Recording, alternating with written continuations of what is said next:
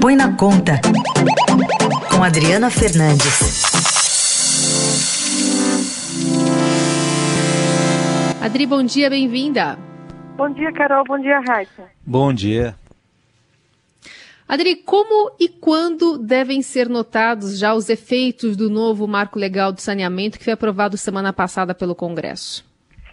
É, Carol, ainda tem regulamentação pela frente, mas os investidores estão animados. O ponto é que o marco de saneamento deu, deu um ânimo aí, não só para os investidores, como também para a área econômica do governo, de que é possível avançar é, um pouco mais na agenda ainda é, durante a votação, as votações em é, as votações remotas na Câmara e no Senado. O ponto é que é, o saneamento pode ter sido é, fora da curva, né? Porque ele está, estava completamente ligado à questão é, da pandemia, já que foi com essa narrativa da, da pandemia que conseguiu avançar rapidamente na votação desse projeto.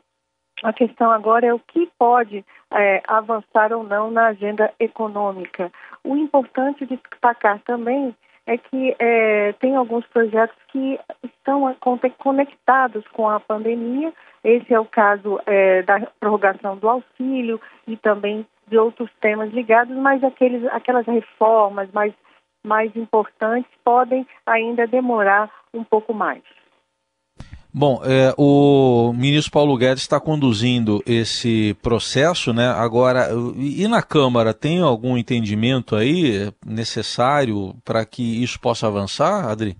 Olha, mais uma vez, é, Raíssa, a gente sofre o que, qual é a prioridade, né? Qual que é a prioridade da reforma tributária? É, são outros temas. É, tem agora a questão da renda mínima, o projeto da renda mínima, da reformulação dos programas sociais, que ganhou força, né? Então, a gente tem uma série de projetos e fica difícil é, saber qual é, de fato, a prioridade do Congresso e também da equipe econômica. Cada hora, um fala num tema primeiro. O que um integrante da equipe econômica falou é que as reformas, uh, programas, a reformulação dos programas sociais e também a, a um projeto de recuperação judicial das empresas, né, uma mudança no processo de recuperação judicial é, na, de falência das empresas vai ser é, prioridade. E também a, a, a, outros projetos que estejam ligados à melhora do crédito, porque, como é, a gente está vendo aí, o crédito continua sendo um, problem, um problema na, na, na administração da pandemia, os efeitos né, da pandemia. É, tanto é que o Estadão hoje está mostrando Adri... isso, né? Eu, desculpa, Carol, o Estadão está mostrando aqui, né, que a crise uhum. derrubou a renda aí do, do microempreendedor para um salário mínimo, né? É, a, a gente tem sempre falado aqui sobre esse problema. Ele vem desde o início da pandemia. A primeira medida anunciada foi justamente crédito para as empresas do serviço e até agora, depois de vários programas, a gente não vê dificuldade e ainda desespero dos micro, principalmente dos, dos empresários, dos microempresários, né? Pela falta de crédito, um problema não, não solucionado. O secretário do Tesouro Nacional, Mansueto chegou a falar, se não der certo o Pronamp, vamos para outro, mas fica aí uma sensação de experimentalismo muito ruim. É, e ainda a dificuldade de conseguir esse crédito, né? É, é, é incrível que se passaram três meses e, e, tem muito empresário ainda que não conseguiu ter acesso a esse dinheiro, né? Não conseguiu porque tem um problema aí é, de crédito, de, garantias, né? Que há, tudo indica que o programa é, do governo que foi aprovado é, pelo Congresso e depois regulamentado, hum, é, o Pronamp não está resolvendo ainda, né? Bancos muito retraídos e o que a gente está vendo é o fechamento aí das, das empresas. Adri, só para a gente encerrar, queria ainda falar contigo um pouquinho mais sobre o marco do saneamento, porque a gente já começa a ver alguma movimentação em relação a processos de privatização de empresas estatais? Tinha já alguns é, privatização, é, não. A gente tinha a, a gente tinha uma uma concessão em Alagoas, que deve ser, na região metropolitana de Alagoas, que deve ser a primeira, a primeira é, a primeira depois do marco, né, a concessão desse desse, desse processo. A SEDAI, que é a empresa de água e esgoto, ela está envolvida em um, num processo é, o, ao regime de recuperação fiscal do Rio de Janeiro, né, que é aquele socorro aos estados, ele prevê a privatização da SEDAI.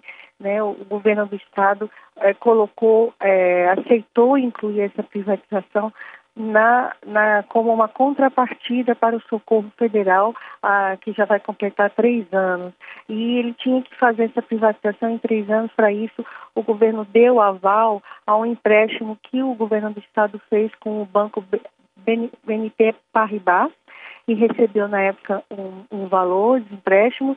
E se eh, não houvesse essa privatização em, em em, ao final de três anos, a empresa SEDAI seria federalizada, ou seja, é, seria entregue à, à União para, então, a União fazer essa privatização. A gente tem aí ainda alguns meses até o final do ano para ver como anda esse processo, mas o governo é, do Rio vai brigar, né, para mudar essa legislação no Congresso, porque é, dificilmente ocorrerá essa privatização até, até dezembro, já se sabe isso, então é, tem esse impasse jurídico, é, um, é, uma empresa bastante polêmica, né, que a gente tem, tem visto aí toda essa discussão em torno da qualidade da água da cidade. Muito bem. Só, Muito só, bem. Uma, só uma lembrança aqui, Carol, é que eu me lembrei, semana passada, a dona de um restaurante frequentado lá pelo ministro Paulo Guedes, a Tereza Corção, uma chefe conhecida lá no Rio, fechou o restaurante, né? Até gravou um vídeo, né? Dizendo para o ministro que ele não poderia mais ir lá no, no restaurante que ele gostava de ir, o restaurante O Navegador fechou as portas.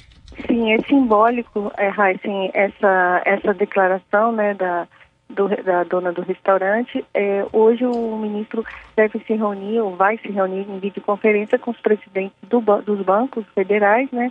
E com certeza esse tema do crédito vai estar na agenda. É, também tem uma discussão em relação à prorrogação do auxílio doença de um salário, de um antecipação do auxílio doença de um salário mínimo. Aqui durante a pandemia, é, o governo, é, as agências da previdência, né, elas estão é, não estão estão fechadas, né?